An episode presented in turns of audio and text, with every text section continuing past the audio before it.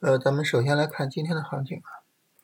呃，今天呢，这个上证指数啊，它是有一个明显的下跌啊。注意看这个下跌是放量的啊，这个下跌的量能啊，比之前三天上涨的量能是要高的。那么有这么一个放量下跌啊，在这个时候呢，我们可能会比较担心啊，就是呃，大盘在持续涨涨了这么长时间之后，持续涨就根据 MACD。呃，这个绿柱缩短能看出来，涨了这么多天，突然一个放量的一个急跌，是吧？这个时候可能我们会比较担心。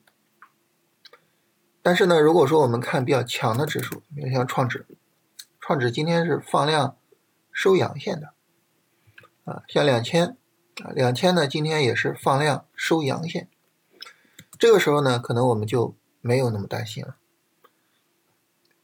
所以这就是什么？这就是为什么我们要看那个最强的指数，只有最强的指数才能告诉我们这个市场它是一个什么情况，它是否存在结构性的机会。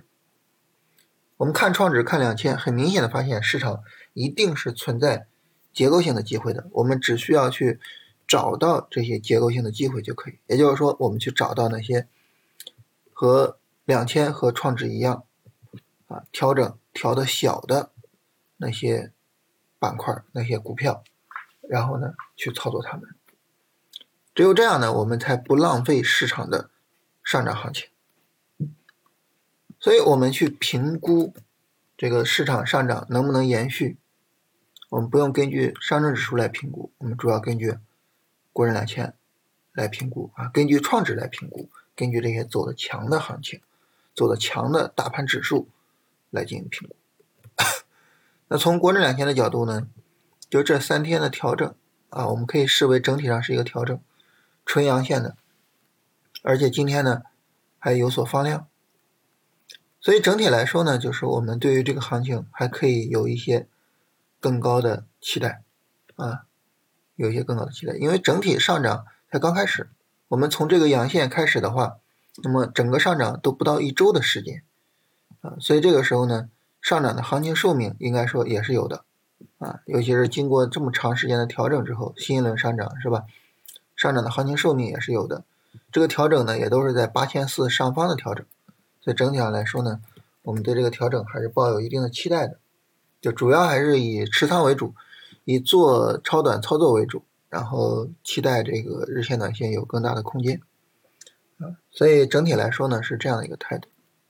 当然啊，这要求什么呢？要求它能不破位，位置呢？目前来说很明确，就是这个低点，是吧？就这个低点，因为三十分钟走势上呢，基本上就这么一个走势啊。在这个调整之后呢，市场又创了新高，是吧？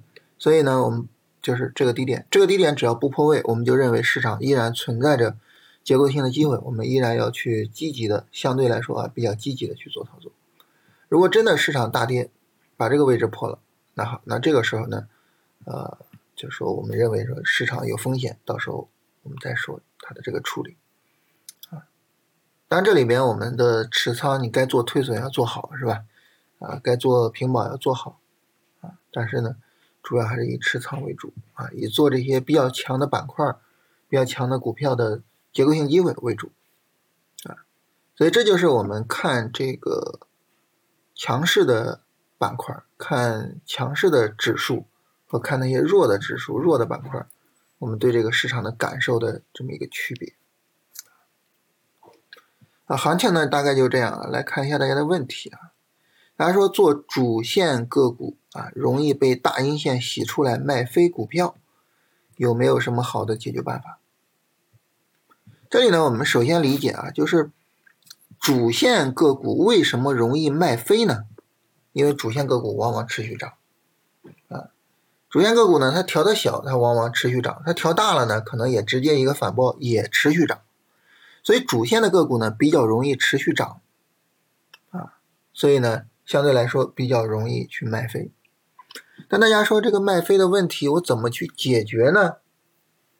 我觉得啊。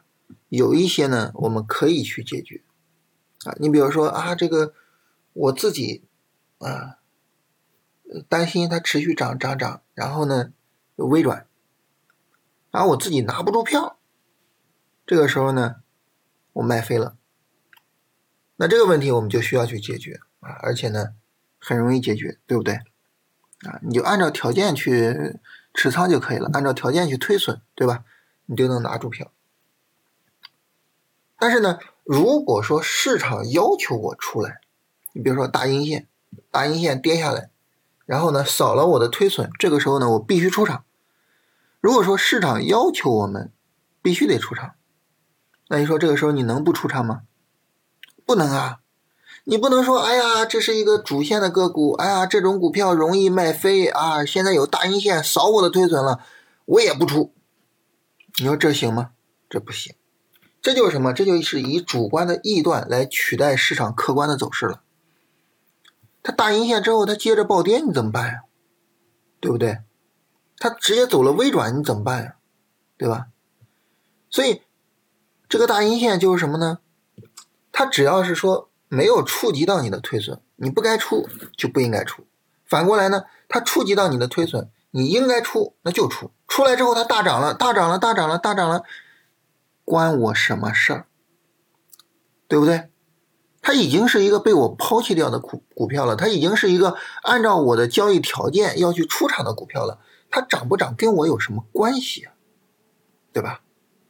那我做超短，好，这个钱出来了，出来之后我可以做别的呀。对吧？国证两千走势调成这样，这么一个超短机会，一定有很多的股票符合强势调整的要求，符合小阴线、小阳线调整的要求，我去做那些股票呀。我为什么非得在这一棵树上吊死呢？为什么非得去指望着这种大阴线下跌的股票持续上涨呢？对不对？所以啊，如果说啊。我们一收大阴线，没有扫到我的止损，但是我害怕，我卖出去了，这个我们要解决，一定要严格的遵守自己的交易条件。但是如果说这个大阴线就是扫了我的止损，我就应该出来，那我就出，出来之后飞不飞跟我没关系啊，一个我已经甩掉的股票跟我毫无关系，我再去做其他的。所以有没有好的处理方法，要区分情况。在这儿呢，我想跟大家交流一个理念。我不知道大家能不能认同啊？就是不是所有的交易问题都需要解决，都能够解决啊？就是有一些交易问题，你比如说你你不符合出场条件，你非得出，那这肯定是有执行问题啊，这肯定是要解决啊，对吧？但是呢，你说他扫了我的推损，大阴线扫我的推损，它又涨了，这怎么办呀？这问题不需要解决，也没必要去考虑它怎么解决。为什么？因为你一旦去解决这种问题，你一定会带来很多新的问题。啊，好了，它扫推损，扫推损呢？我觉得那我我不出，我不出，结果它持续暴跌怎么办呢？你看，带来了新的问题，对不对？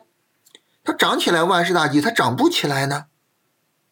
啊，所以这种问题。就不需要去解决，就只需要什么？只需要接受就可以了。交易中总是充满了遗憾的，我我们永远会有我进场被止损了，我卖掉卖飞了，我没有进场，行情大涨，我们总是会有各种各样的问题，各种各样的遗憾。那这里边，啊，就是不是所有的问题都需要解决，它的标准是什么呢？标准就是我们的方法。如果说，呃，我们没有按照方法做，那好，那这些问题就需要解决。如果说，啊，我们正常的按照我们的方法做，只是结果不太理想，只是这种遗憾促使我去想，哎呀，这个事儿怎么办呀？那这种问题不是问题，也不需要解决。你一旦想去解决这种问题，你就要调方法。你一旦要调方法，你会发现它一定会带来很多新的问题。所以以方法为核心，啊，以方法为核心，啊，符合方法、符合条件要求，只是结果不够理想，接受它就可以了。但这个时候大家可能会问啊，说那那我的方法我就不需要调整吗？也不是，方法也可以不断优化呀。但是方法的不断优化一定不是因为说某一笔交易不理想。方法的优化是什么呢？要么我们的市场认知提升了。我之前不懂的，哎呀，看大盘指数要看那个走的最强的那个，之前不懂啊，我现在懂了，我现在知道了啊，这个最强的那个指数才具有最大的指导我看行情、做行情的意义。好了，那这个时候我的方法要不要改呀？当然要改了，对不对？所以市场认知水平提升了要改。还有呢，就是一个方法长期使用下来，它就是亏损的。你非得说我执行呀，我什么，那不抬杠吗？那我们做交易的目的不是为了执行方法，而是为了赚钱。所以一个方法长期执行下来，它就是不行，那肯定也要改方法。所以改方法呢，一定是认知水平提升和整体的问题，不能是说单次交易出问题我就要改方法，明白吧？所以就是这样。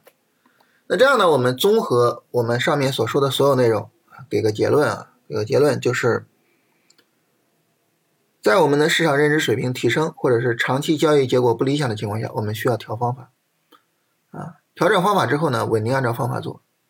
如果没有市场的认知提升，或者是呢，我长期做下来有盈有亏，但是整体上盈利还不错，这个时候方法就不需要任何调整，我们以方法为准绳去指导我们的交易。如果我严格的按照方法做，但是交易结果不理想，接受它。不要去想着我怎么去解决这个问题，怎么样在这这一笔交易上做的多好多好，接受它，啊！但是如果说我没有严格执行我的方法，那这就是交易中的大问题，我要去想办法解决这些问题。所以把问题分类，有的问题要找解决办法，有的问题呢不需要找，所以这个时候呢，就关于这个问题啊，我觉得最简单的就是什么？最简单的答案就是大阴线。没触及止损，持仓，所以不会卖飞，对吧？大阴线触及了推损，卖掉了，我就不管它了，我去找其他的小阴线、小阳线调整的股票去做，它再有行情也跟我没关系，这就是我认为好的处理方法，好吧？呃，这是一个很好的问题啊，就所以借着这个问题闲扯扯了特别多的小话题啊，不知道大家会不会觉得乱啊？啊，我们今天就聊这些啊。